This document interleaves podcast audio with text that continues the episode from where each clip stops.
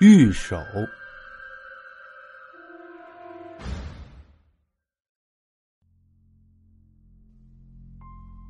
陆正阳第一次见到程素素的手，就魂飞魄散。那天，程素素低了头，几乎半跪的姿势，伺候着他试鞋。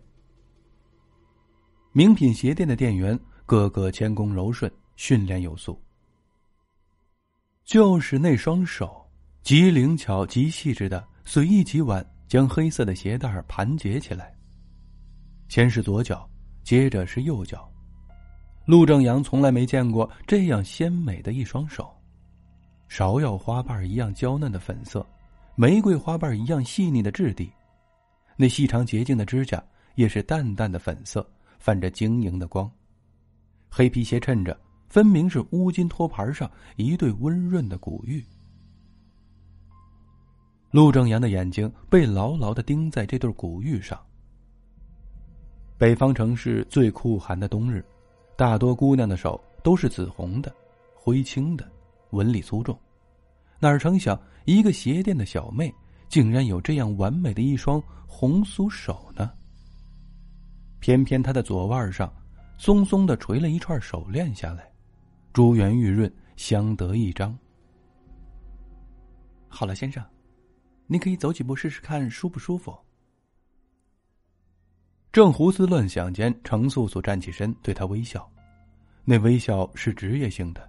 一个浅浅的弧，阳光正照在他那清秀而精巧的小脸上，看得清脸颊细细的金色绒毛。他呆了一呆。鞋子很柔软，也很合脚。陆正阳请素素把鞋包好，掏出名片递给他。什么时候有新产品，记得打电话通知我。那双鲜美的手把名片接了。手链又滑到手腕上去，非木非玉，似珍珠却少亮光。陆正阳强压了想要去触摸的冲动，含笑说：“小姐，你这个手链倒挺别致，配你的手真漂亮，可以去拍广告了。”程素素眼神似乎一动，又笑了，再看看名片，不自觉的念：“陆正阳。”华泰广告公司设计部经理，陆先生做广告。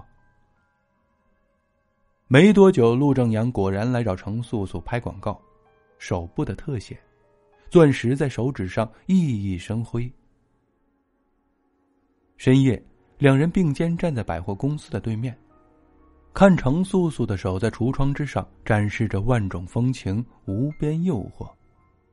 素素忽然轻轻的叹了口气。似是问自己，也似问身边这个男子：谁会真正把钻戒戴到我的手指上？陆正阳许久无语，然后把自己的手温柔的覆盖在他的手上，食指缓缓交叠，如一场深入骨髓的性交。知道是没有结果的，他是有了妻的人。他的妻叫苏妍，公司董事长的掌上明珠，再过八个月就从美国培训回来了。程素素从与同事合租的民房里搬出来，找了一处一室一厅的小公寓。起初，陆正阳只是偶尔来，他知道公司有太多的眼睛盯着他，欲杀之而后快。但是偶尔来也值得。清水里养着马蹄莲。鱼缸里色彩斑斓的热带鱼在嬉戏，菱形妆台上正映着散乱的大红棉被，而素素在厨房里边忙着，她切土豆、切西芹、切青椒，这些蔬果浓厚丰裕的汁水渗进他手上每一厘的皮肤里，绝无腐蚀，只有滋润。收拾完碗筷，他会腻在陆正阳的身边，捏他的肩，他的背，他的腿。从他的黑发里一次又一次划过，直到他亢奋，他喘息，他不能自已。女人的身体和女人的身体是有天壤之别的。程素素的身体比手更美，风若有余，柔若无骨。他几乎疑心自己怀中是滩可以随时化去的水。有时他会想起苏颜，端庄的职业装穿在身上，她清瘦高挑，美丽而傲慢，但床地之上一切刻板如公式，她硬硬的骨头也总是硌疼他。终于渐渐频繁，所有的闲暇都不受控制的交付到了这小小的一室一厅。只要在他的怀里，金銮殿塌下来也不用去管。这放纵是下了毒的焰。程素素就像他腕上的那串手链，非木比木清润，非玉比玉温暖，非珍珠比珍珠含蓄，雅雅的光在不经意间流转，衬着他的手，天衣无缝。程素素不知是有意还是无意，偏偏不让他去触碰那串手链，赌气一样斜着眼看他，声音却傲娇，像嘴里含了一颗水果糖。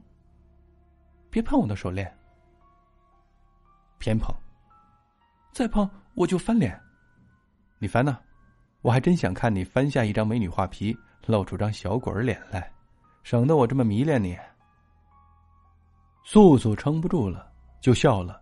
露出洁白的牙齿，他很少露齿笑，他的牙齿虽白，却并不整齐，据说是得自他父亲的遗传。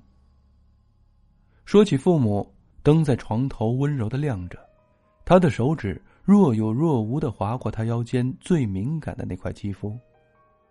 他会说起他的家，距这个城市五百里外一个小小的县城。我父亲曾经是县医院最有名的外科医生。工作出色，相貌英俊。哦，他闭着眼睛享受着他的抚摸。可是我妈妈连护士也不是，不过是一个任何人都可以呼来喝去的勤杂工而已。可他们却相爱了，却结婚了，有了我。素素摇晃着他，轻轻的问：“郑雅，这就是爱情，是不是？”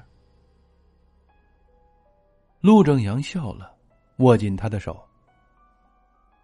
是，是爱情。素素声音渐低。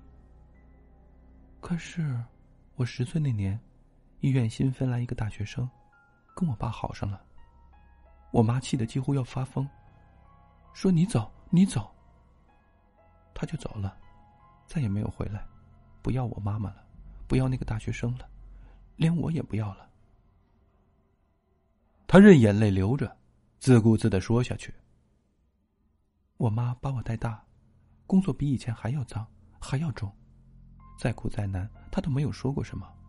我实在是该考上大学报答她的。可是……”陆正阳擦去他的泪，捏他精巧的小鼻子。可你不听话，贪玩，淘气，是不是？结果只做了一个鞋垫的小妹。素素把头埋进他的胸口，半晌应了一声：“是。”忙完了一单大的业务，陆正阳趁机请了病假。我重感冒，别传染给大家。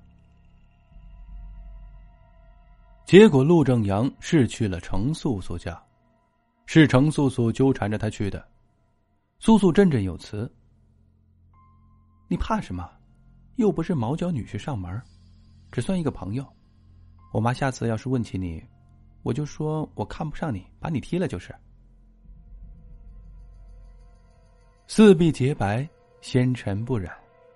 陆正阳就是这样见到了程素素的母亲，和一般五十岁的妇人并无两样，略有皱纹，略有白发，略显朴素的衣服，通透而略带慈祥的笑容。只是他的手。那无论如何也不似一双常年劳作的妇人的手，细腻、光润、纤巧，连泥土都似乎可以在这双手上扑簌簌的开出花来。陆正阳有一刻的愣神儿。二十六年前，素素那年轻英俊的父亲是在什么情况下陡然与这双手相遇的呢？他叫住他，让他把不慎弄脏了的白大褂送去清洗房；亦或是他叫住他，送上他匆匆走过时掉落的病历。都不是。趁母亲在厨房做饭，素素似笑非笑的斜他一眼，慢吞吞的说给他：“我母亲是勤杂工，你知道，这样的小医院里勤杂工是多不容易做的，处理死人的衣服，沾满鲜血与粪便的污物，倒掉垃圾桶里未成型的婴孩。那时我父亲上班也没多久，给一个腿上生满脓疮的病人做手术。”把那些溃烂腐败的坏肉全踢走，他得强忍着一阵阵难闻的恶臭。手术结束，他几乎吐出了五脏六腑，正好看到有个很秀气的女孩沉默的提走了那桶剔下来的脓血，经过他身边。